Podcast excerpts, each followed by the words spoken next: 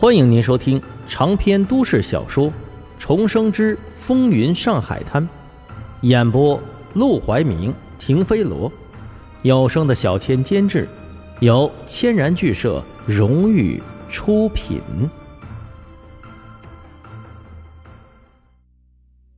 第六十一章，赌狗。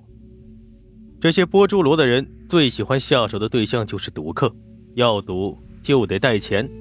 有些人还喜欢带很多钱，而且这些赌客都是有钱人，出门肯定得带个手表彰显身份，有的还会带些金戒指、宝石戒指，随便撸两个都能大赚一笔。虽然说黄振义的赌馆背靠着黄金荣，没人敢招惹，但穷疯的人可顾不得这些，他们戴个头套，趁着夜色抢了就跑。黄振义就是想抓人也抓不到。赌客出门就被抢，哪还敢出来赌钱？他们不去赌钱，影响的就是黄振义的生意，他能不着急吗？这事儿啊，要真算起来，还得怪沈梦生。本来波竹罗的事儿被黄金荣带着几个杀了示众之后，都已经销声匿迹了。靠着沈梦生和小张、小陈的几次抢劫得逞，那些做过波珠罗生意的人才开始固态萌生，尤其是抢成功。赚到便宜之后，就更停不下来了。黄振义这才不得不开会，跟伙计们商量个主意，趁着这事儿还没有发展的太严重，及时的给他扼杀在萌芽之中。要治本，就得知道这些人拨住罗是为了什么。一听这话，一个伙计立刻嗤笑道：“废话，当然是为了钱。”黄振义冷冷的瞥过去一眼，那伙计立刻闭上了嘴。你继续说。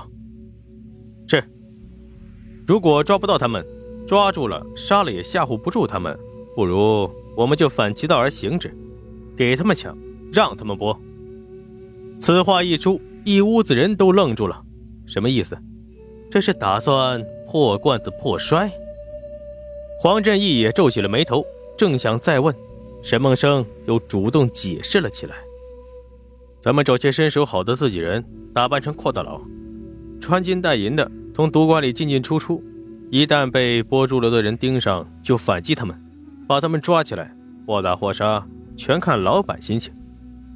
黄振义恍然大悟的点了点头：“你的意思是，让他们忌讳这些赌客里面有假冒的大佬，不敢轻易下手？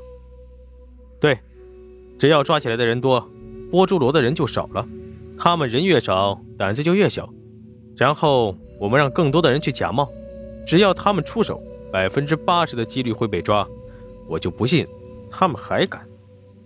上海这么乱，能赚钱的生意这么多，犯不着为了波珠罗冒这么大风险。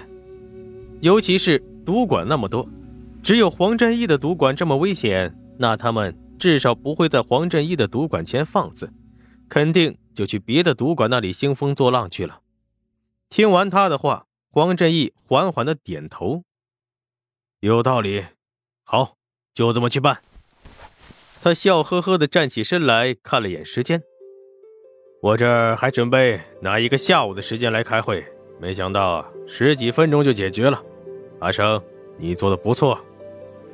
沈梦生连忙站起身，我就是瞎出主意，瞎猫碰上死耗子。你这个瞎猫可比他们这些有眼睛的猫灵多了。黄振义不吝赞美，一是他打心眼里欣赏沈梦生，聪明勤快，却不喜欢抢功；二是他故意想要说给马祥生听，看看，就是没了你，我也有的是人可用。散会之后，伙计们两两三三的离去。茅草屋里只剩下沈梦生、阿广和马祥生。沈梦生起身刚想整理凳子，就被阿广拉住：“行了行了，你都伤成这样了，就别干这活了。一会儿啊，我让人来收拾。走吧，咱下午啊还有一个单子要催呢。”好。他跟着阿广往门口走，经过马相生身边的时候，他忽然站了起来：“等等。”沈梦生刚要转头。阿广却拉着他就往外走，一边走一边摆手：“哎呀，老马，有事以后说吧，今儿我们太忙了，不快点去，我怕那欠债的跑了。”说完，就把他拽出了茅草屋，径直往前，一直走出胡同。阿广才摇摇头：“以后啊，你可离老马远点我瞅他，看你眼神不对劲儿啊。”沈梦生心说：“你才发现呢，那小子都警告、威胁、吓唬他好几回了，但他表面上却是装傻。真的假的？不会吧？我没得罪他呀？没得罪，你都把人得罪到头了。不过没关系，马上啊，他就是荣叔那边的人了。别看他在黄老板手下是个人物，别看他挤破头抢到了荣叔身边一个位置。”哼到荣叔那儿啊，擦鞋都轮不着他。这句话，沈梦生倒是非常的同意。按照原来的故事轨迹，马祥生去了黄金荣那儿，的确是郁郁不得志，很受压迫。直到后来，杜月笙渐渐的发迹，摆脱了黄金荣，马祥生投靠到了杜月笙的麾下，才慢慢的发挥出了自己的才能。所以，至少短时间内，他不用怕马祥生把自己怎么样。说是要出来催债的，但昨天一下子催了六万，这两天他们就是不干活，黄老板也不会说什么。两人在一个欠债的人家门口堵了一个小时，没等到人，阿广便有些意懒，从裤兜里摸出来两张狗票。哎，待会儿你有没有事我带你赌狗去。沈梦生一愣，赌狗，狗也能赌？嗨。只要你想赌啊，什么都能赌。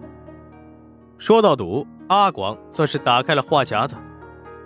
有钱人赌马，咱没钱就赌狗呗。沈梦生笑了笑：“哦，我就不去了，我哪有钱呢？上个月发的两百块钱工钱，给黄老板买了一只炸鸡。你给我那三百啊，也让我给二叔了。我昨儿不给你一条金链子吗？怕什么？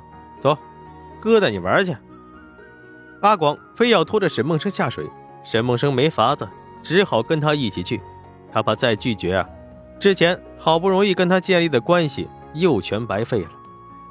正如阿广所说，赌狗和赌马差不多，都是由庄家提供马匹或狗，参赌的人只负责看马看狗，然后买注。赌狗比一般赌博更受穷人的欢迎，原因是狗是畜生。撒欢子跑，便是有人操控，也经常会出现意外，很难完全由庄家做主，所以相对来说更依靠运气。而像黄振义这种赌馆呢，常常是有抽老千的，有看牌的，还有和赌馆合作坑人的，更依靠手段。阿广早就买好了赌注，他拉着沈梦生到了台前，从裤兜里掏出二十块钱，拍到桌子上，朝沈梦生喊。你选一个号码，我请你。